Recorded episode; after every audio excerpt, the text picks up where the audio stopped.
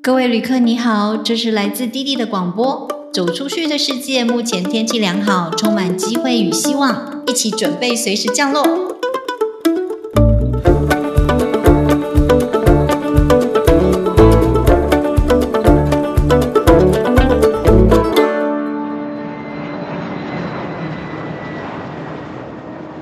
大家好，我是弟弟，这里是弟弟和那些走出去的人的 Podcast。我们都会在这里跟你分享不同的人走出去的故事，走出去读书，走出去创业，走出去旅行，走出去转换新环境。走出去其实没有那么难，所以我们要来听听看这些走出去的人是怎么说的，怎么做到的。那今天我邀请到的是一位目前人在加拿大的 Emily。Emily 是从加拿大念语言学校，然后当过学校代表，一直到现在应该是十年吧。然后目前是一位签证顾问。那我们欢迎 Emily。嗨，其实我跟你认识是因为之前你是一个加拿大学校的校代嘛？对，那个学校有语言学校，有衔接课程。那那时候我都觉得你好拼命，好认真。你很年轻，其实，可是你就有来拜访我们，就是很不一样。因为其实你会去结合一些其他的学校。我知道你是从台湾才到加拿大，你要不要跟我们聊聊？其实你去那边应该是十年嘛，对不对？十年多一点点，年多一点点。好，那你这十年是什么样的过程跟经历？其实一路走来，我算是觉得我蛮幸运的，在工作上面来说这样子。那当初我在台湾是，就是我读外语教学嘛。那毕业完之后就回花莲工作这样子，当老师当了一年，然后就是觉得好像我的人生不该是如此而已这样子，所以就选择了出国。那一路就这样子走了大概十几年了，在加拿大，所以。一开始也是就是读语言呐，然后读做所谓的游学打工，因为那时候就希望说来的时候可以是一个最经济实惠的方式这样子。当时还是抱持着很多教育的梦想，就希望说哦可以回馈啊，可以教小朋友啊，甚至可以下乡帮助一些弱势团体啊。当时的梦想是这样子，所以读完之后有去读了就是 TESOL 的课程，就是外语教学的一个证照的课程这样子。因缘际会，就是认识了一些呃比较知道加拿大的高等教育啊，然后诶也有一个朋友去读，这样继续了，就是去读了呃 public college，就这样子留下来了，这样子啊这么顺利，所以你就是一路上前面先去加拿大都是用读书的方式嘛？那你后来有留下来工作吗？在工作这一块来说，其实我一直保持着，因为我金牛座，所以呢。蛮能吃苦的，就是我当时其实来的时候，我一直告诉我自己说，我家人帮我付了学费，然后我一直告诉我自己说，差不多就这样，我一定要去打工这样。所以那时候我来一个月左右的时候，我就开始找打工了。打工其实一开始也是超级简单，就是基本上就是 hostess，就是在外面招呼客人，然后把他带进来，然后把 menu 给他，就这样子。没了，整天的营业额的百分之一好像是，如果我数学没做没记错的话，百分之一是我的小费，就是总去对。那那时候就还蛮好的，所以就说，哎，一路走来算蛮顺遂的这样。然后之后又有去餐厅嘛，日式餐厅啊，又有遇到比较抠的老板啊。你看现在加拿大的时薪大概十五十六块，我当时应该照理来说九块十块，他们只付我七块钱。哦，被吃掉了。对，即使我有工作签证啊，所以一路走来也就是辛辛苦苦的，也算我会觉得就是一个试炼啊，一个成长的过程。还年轻嘛，嗯，对。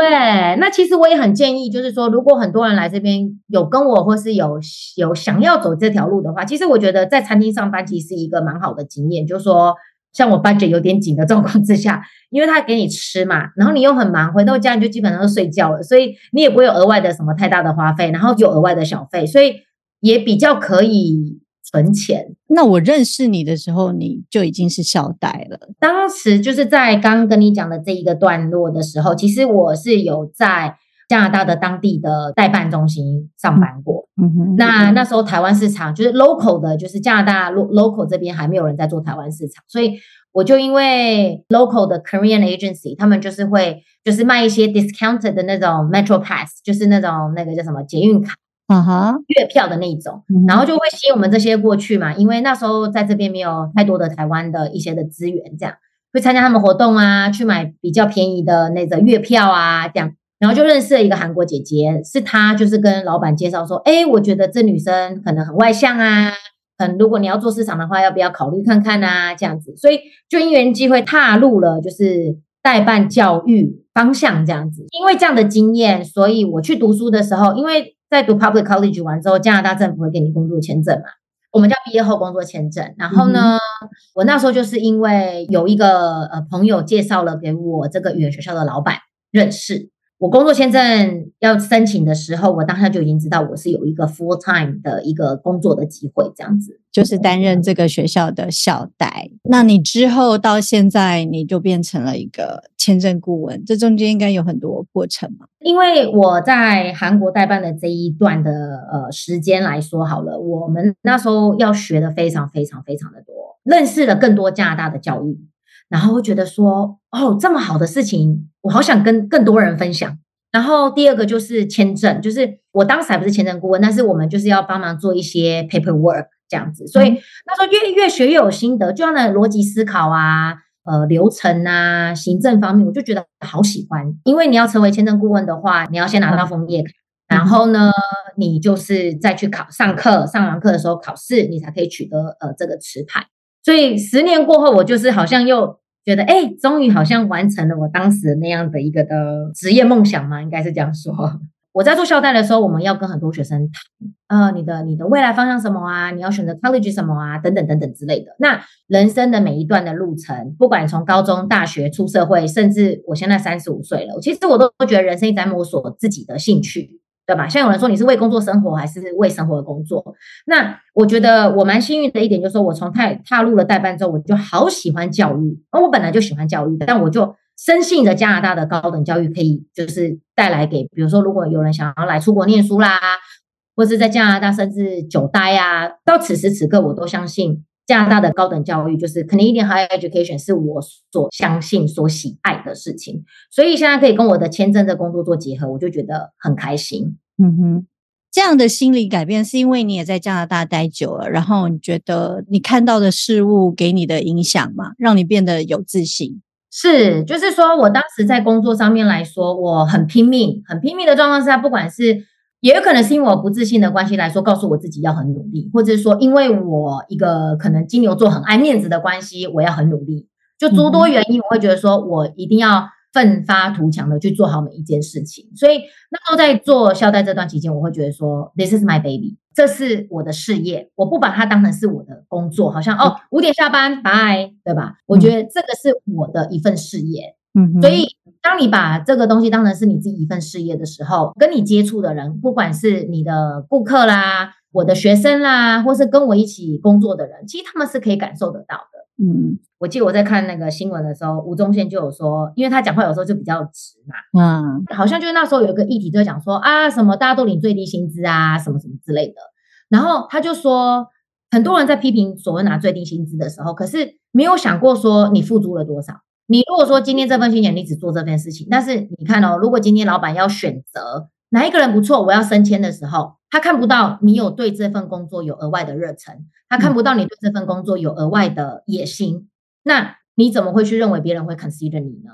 那我觉得很多东西都是一个你有没有你有没有付诸你自己的全部。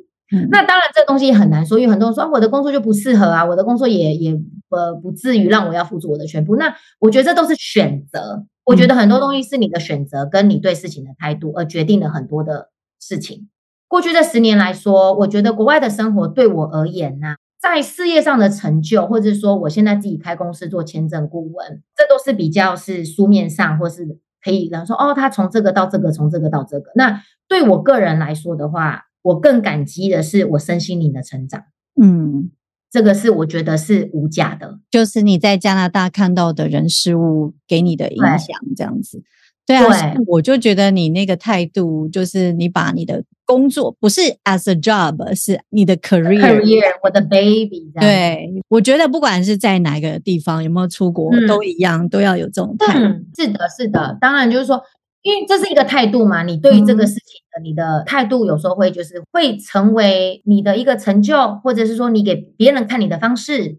等等的，我会觉得说，像我曾经跟一个业界的前辈有聊过嘛，他说，其实我们自己本身就是行走的履历，嗯，你怎么谈吐，你怎么跟人家交涉，人家就会哎，这个人很有想法哦，哎，嗯，这个人他就对你有些评价。这个不关是不一定是不好或者是好，但就是说有时候就是你自己就是你的谈吐、你的态度，就会让别人认为你是怎么样的人，特别是工作上。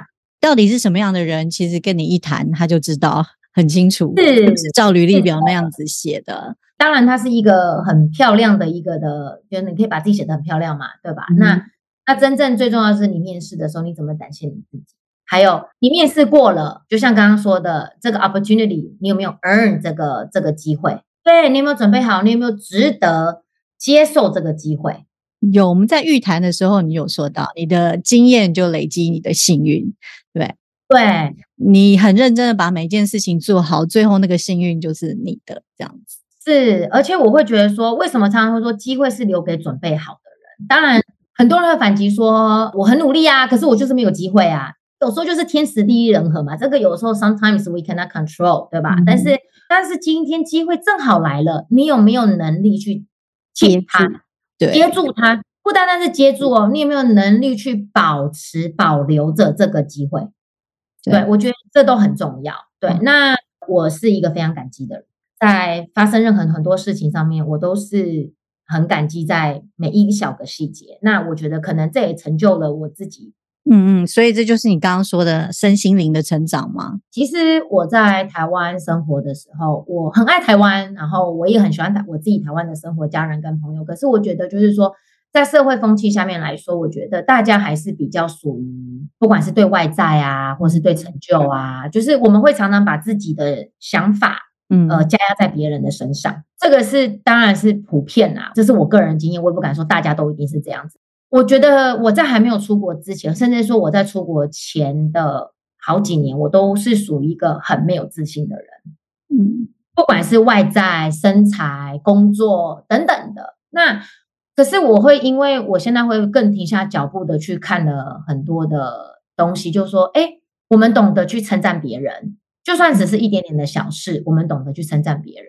比如说，今天这个人他不一定很漂亮，或者他不一定真的很聪明，可是他今天，哎，他很友善，那他可能很愿意帮助别人。在这边的生活来说，我觉得他们会在很多的细节上去称赞别人，不管这个是真心不真心的，但是我觉得我们在生活上都需要被人家肯定跟赞许。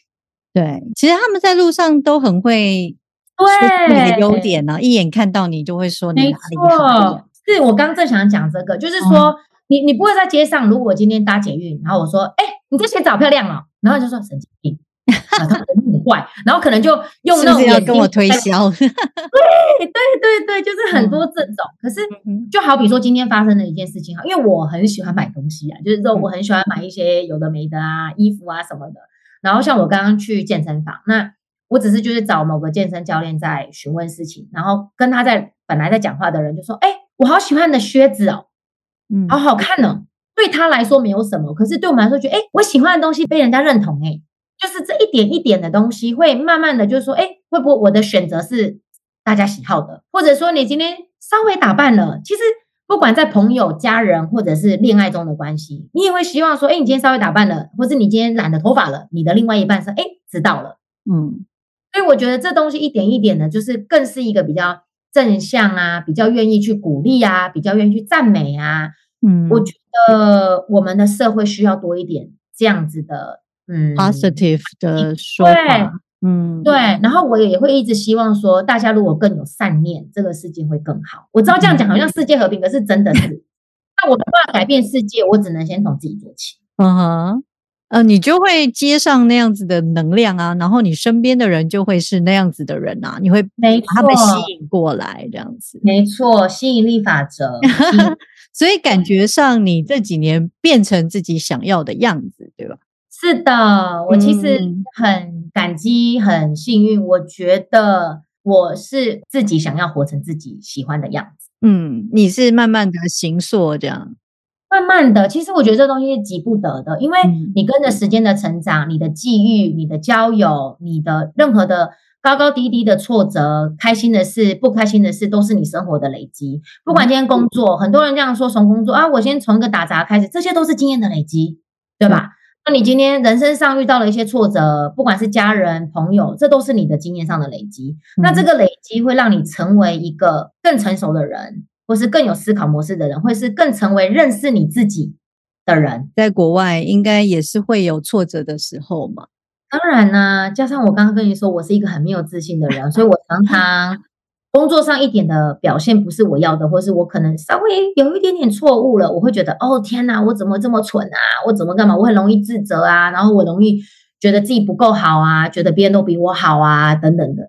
我觉得这算是一种自我探索的一部分吧。嗯嗯，所以你一路都有在调整，比方说你发现嗯这样子很不舒服，你就转一个方向，转念或者是去改变做法，这样。其实这个东西呢，我会觉得就是觉得在疫情之下啦，我觉得我成长很多。就是说我有没有曾经非常沮丧过？有，我甚至看过心理医生。嗯，我觉得在探索自己的过程中，你一定会对自己感到很沮丧，或者是对自己极度有自信，常常觉得怀疑自己人生，怀疑自己的各项东西，这都是很正常的。嗯，但是我们不应该让这样的负面的情绪一直把你在那漩涡里面打转。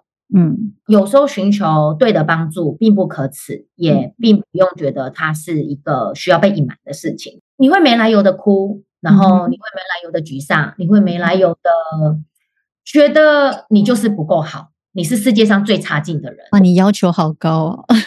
对，通常也是这种追求完美的比较容易。没错，然后我有时候现在回想就 why，你知道吗？但是。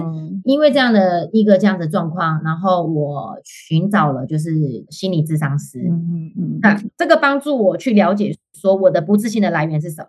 嗯哼，在国外应该都是一个人去面对这些事情嘛，是。所以呃，你觉得在国外的这件事情跟你面对自己的这件事情有没有什么连接啊？这也是算是我在上智商师的时候，他一直告诉我说。嗯呃，其实我们说在看别人，你会觉得这个人很好，可以是你的朋友，或是你向往的偶像或什么的，你会觉得哎，他光鲜亮丽。可是有没有什么是你有他没有的？就是你要更正视自己拥有的东西，嗯哼，而不是一直追求自己没有的东西。所以你要先了解自己拥有的东西，我有多幸运，我有多怎么样。那当然，你说负面情绪会不会有时候会把你吃掉，对吧？这就像像一个黑与白嘛，有时候。黑就是占的比例比较多，白就是被吃掉了。那你要怎么让自己不要去被这个黑的部分给吃掉？嗯，到现在有时候偶尔半夜我会说啊，我怎么觉得我不够好啊？我怎么这样？我还是会质疑自己。但我觉得更多的就是说，我要怎么去改变它？嗯，我要怎么去把它变得更好？像比如说，我来加拿大之后，我有受洗。我认为祷告这件事情，不要把它想宗教化，你可以就是对一个宇宙的力量也 OK。那我觉得祷告它就像一个吸引力法则，你每天告诉自己我哪里做好，我哪里做不好。比如说好了，我每天睡觉之前会告诉自己说，哦，就像你今天邀我做 podcast 好了。其实过去你从邀请我的那一天，我都很感谢上帝。嗯，我说，哎，谢谢，就是我我离开了前工作，然后有这样的机会到我这边来，然后我也希望用我的机会去跟人家分享，所以我一直很谢谢，就是哎有这个机会，有这个平台。嗯，其实有时候你看正向东西，看你所用的东西的时候。我是开心的，嗯，我早上起来的时候，我会看着说，哦，哇，我今天要去工作了，然后我的工作有这么多人来协助我，我会觉得我很开心，嗯，我今天如果去上课，然后我今天，哎，今天教练教了一个动作，我会了，谢谢他，我很开心，一件小小的事情都让你很开心，对我会因为很小很小的事情，我会觉得我今天好满，这样感觉很满足啊。可能讲这个就很扯比较远啦，但是就是像我自，因为我自己在国外生活，所以。家人对我来说是一个非常大的一个的基础吧。嗯，我有两个很好的嫂嫂，就是在台湾，就是陪着我哥哥一起创业啦、工作啦，呃，组织家庭啊，甚至在照顾爸爸妈妈这一部分来说的话，我觉得很感激他们，所以让我可以更自由自在的飞翔，做我自己想要的自己。这样，那因为这一点点事情，其实我每天都很感激，我会感激，谢谢爸爸妈妈都还健在。嗯。谢谢我的我的嫂嫂这么的爱我的家里，我这是我每天在讲的事情呢。我今天不是因为想告诉大家说哇，这是我每天在做的事。嗯我觉得今天如果你是对于有质疑自己的时候，我觉得如果不妨可以就是试试看，哎，我今天有我拥有什么？嗯，假设我今天跟一个人吵架好了，其实会先看我自己做错什么，我有没有说错什么去刺激到他。嗯，当然吵架这件我一定有不开心的地方。所以我觉得就是要去内化它。那我们如果永远都是用自己的出发点去想的话，这也是会你会走不出去。你会有时候觉得，哎，如果今天换做我是他，他会怎么想？嗯，我以前在我前公司的时候，我常常哇，这个人好厉害哦，我跟他同年纪，然后他已经可以有这样的成就了。哇，这个人的谈吐好厉害哦，他小我两岁耶，怎么会觉得我我好像没有办法表达他要表达这些的内容？疫情之下，我一直摸索，不管是我的 mental shutdown 啊，然后找心理医师啊，或者是更尝试知道自己啊，等等等等这些的 up and down up and down 的这样子累积来说的话，其实现在的我不太 care 这些所谓工作职场上给你的哦，好像我一定要成就到这样的一个职位，我就应该这样。我觉得。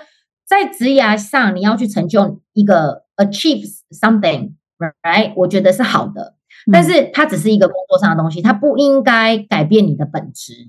对，比方说你今天就是人生最后的那三年五年，好了，嗯，你觉得别人还会在意你说啊，这个以前是什么 CEO 吗？其实更重要的什么，谁在你身边？对，谁？对，还有一个很重要，就是说你的生活就是你的履历，you could be somebody。嗯，可能很 mean，你没有朋友，嗯，哦，对你过去那十年好辉煌哦，然后可是你七八十岁的时候，嗯，没有人在你旁边，那又如何？所以我现在更享受就是简单的幸福。我可能因为看着我爸爸妈妈旁边跟着小孩子笑啊，这样子我就觉得好幸福。我可能一家人一起吃饭，然后看着大家好幸福。去年发生一件事情的时候，我记得我在我自己的个人脸书写了一一些话。就说很感激，就是帮助我们家所有的人，感激我的家人，感激我的嫂嫂，感激我的爸爸妈妈，感激我的亲戚们对我们家的就是关爱啊、跟支持啊等等之类的。嗯哼，那这边是我写的，我说长大后的世界啊，已经不是只在乎说工作上的成就，或是所给你的头衔，更多的是我每天在家里就是撒娇胡闹，可以听到大家的笑容，觉得我的吵是一种幸福感。那我每天叫着爸爸妈妈的时候，另一头有着他们的回应，他们的健康平安是我无限的感激。嗯，而这些都是我祷告不断说的话，也谢谢我拥有的一切。当然，没有人想遇到困境，当然有一帆风顺，谁想要逆境？遇到了，我们就是要面对它。我们都不知道未来如何，但是我一直深信着，心存感激、心存爱的人会过得幸福。嗯，这是我去年写的。我 好感动哦！我每次看的时候，其实我都是会有眼泪在在里面打转，我也快掉了 眼泪了。我会觉得，就像我们很讲秘密的力量。当我今天更去着重在简单的幸福，因为简单的幸福让我是成为一个正向开心的人。嗯，那我这是吸引力法则。像我自己会觉得很幸运的，就说，哎，我的朋友都是相同类的。嗯，我们没有要求什么荣华富贵。我们要求的是生活简单上的平安健康。我自己生活中有很多朋友都是这样子，所以就是说，如果今天你是一个正向，从一点点开始做起，其实你会吸引到的人是是跟你同类的。怪不得你一路在加拿大都发展的非常顺利，看到你现在这样。我当然今天讲这样好像哦，好像 perfect 没有，我也是在学习。我常常会觉得啊，我刚出去的时候是不是跟他讲错什么东西了？嗯哼，但是我觉得这些东西都不能过多，也不能过少了。有时候太苛责自己，你就觉得好像你都是在检讨自己太多。嗯哼，就是要个平衡点。但我觉得总归一句，就是一定要去细看我们简单的幸福，然后去感恩所拥有的，而不是去去看或是抱怨或去觉得说遗憾我们所没有的。这真的要练习啊！哦，要练习练习，这是长时间的。如果你今天五年前问我。我可能没办法跟你讲这些。你是一个耍狠的家伙吗？五年前，对，五年五年前我们可能 完全不一样，因为其实疫情我们也好几年没见嘛，三年。对啊，所以其实有啦，有感觉到，嗯，之前是哎很 sharp 一点，现在感觉哦很 soft。我有看到你那个身心灵的走出去，就是整个有提升很多。但是你当初为什么要去加拿大？主要是两个原因啦。一个是比较实际面的，一个是虚拟面的。我一样，就是我很谢谢我爸爸，就是说，爸爸从以前从我小时候开始，就是很鼓励我们家的孩子一定要出去看看。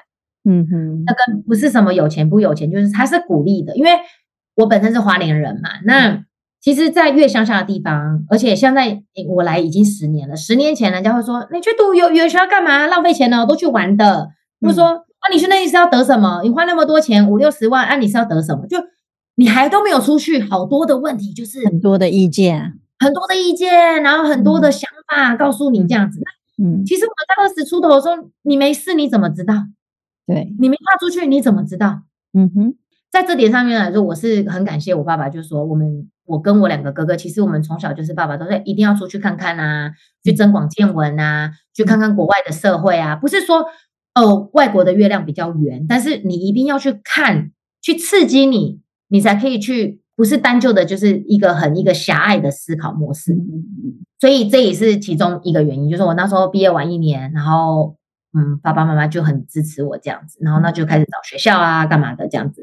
那第二个其实就是又回到，就是说，其实我这一辈子跟宗教都蛮有缘，就在没有自信之下，你会就是质疑自己啦，然后对很多诸多的怀疑啊等等之类的，所以。我当时来的时候，有一个最最 push 我的一个很大的能力呢，就是我去拜拜，然后算命，然后我们的那个李哪吒三太子爷呢 说你一定要出国，真的，他就说你一定要出国，而且我会混得很好。他没有讲那么直说混啊，他说哎贵料北拜行，我把没给你，就是会会有很好的发展。所以三太柱嘛，公掉丢就对了。的，今天如果在座想要知道是哪一件的话，后面下面请留言。等一下我下线以后再问你。OK，所以在加拿大来说，我说像刚刚一开始说，我觉得这整体的经验不是只有纸上的，就是什么履历上的这些成就或什么的。对我来说，就是学习文化吧。我觉得到现在，像我生活周遭的好朋友都来自世界各地。嗯，所以我会觉得很多事情在探讨很多一些事情的时候，你会发现说，哇，别人的历史背景是这样子，原来他有这样的想法，或者说他的家庭背景是这样子，原来他有这样的想法。嗯，所以对一件事情，我们就不能用一个角度而已了。没错，你要更多的包容心，所以就是以他人的想法去去思考。那有一次我们在聊天，就聊到黑人文化，我那时候跟我朋友就讲了。呃，不知道是讲了一个黑人的什么东西，可是我当时是没有恶意，我只说黑人式的英文。嗯哼，我的朋友本身是黑人，OK，他是大国籍的黑人，OK，他就跟我说，这世界上没有所谓黑人英文。他说你跟我说有口音，没有所谓的黑人英文。嗯，我当下其实我很难过，我回到家还哭哎，我觉得我被误会了，但是同时之下，我会想去了解我朋友为什么这么大的反应。嗯哼，后来我就是问其他的朋友，就是哎，如果今天是你，你觉得我这样讲话是不对的吗？另外的朋友就跟我说，如果是以前的他，他也会跟我讲一样的话，因为他觉得我只是问问题啊，我没有别的恶意这样。可是其实黑人他们在生活的每一天、每一分、每一秒都是受到歧视的，长久累积下来的，我们无法感受，我们没办法体验。就是他们的所谓的每一分每一秒都是被质疑的。你可以去超市，你可以去读书，你可以在工作上，人家对你的一些些的词句都是带着一点点会歧视的。那这是他们每天在面对的事情。那我自己的角度是，我很庆幸有这样的朋友，我很庆幸有这样的学习机会，让我知道说，在文化上的东西来说的话，我要更小心一点，因为你不知道这个人他是来自于什么样的背景。嗯，那我们有说无意的一句话。伤了他们的心。其实，在国外的经历好像都带给我们，包括你啊，我的学生，我自己，都好像是给我们很多不同方面的刺激跟思考。是之前我们聊过嘛？我很喜欢旅行，虽然我在旅行的时候呢，我喜欢走在街头，然后看他们怎么生活。就算你讲不同的语言，你的态度，你对人的方式，是最好的语言。真的。我们的听众啊，有很多人也疫情过后啊，开始也开始移动了。然后年轻朋友去学习，然后大人们呢，可能就会想要出去走走。那你觉得你有没有什么可以给这些想要在外地生活的人的建议？如果说像是你们想去留学啊，就先比如说，哎，有想要在在他国去，就是去建立自己的生活、自己的职业发展或等等的。我们要抛开很多既定的思考模式，你要把自己的思考、你自己的想法去更开放式的去接受很多不同的差异、不同的文化、不同的人种、不同的机会。嗯哼，要把自己的思考思想去然后去 open，嗯，尽量的去认识朋友、认识文化，因为我们出国不是只只有工作、工作、工作、工作、工作，对吧？更重要的是，你有没有去体验人生？这些体验的人生可以带给你不只是履历上的成就，生活上、态度上、思考模式上，因为最终于自己，你有没有成为你自己想的一个人？你你是不是一个开心的人？你可以做了很多，但你不开心呢？那何必呢？好感动哦！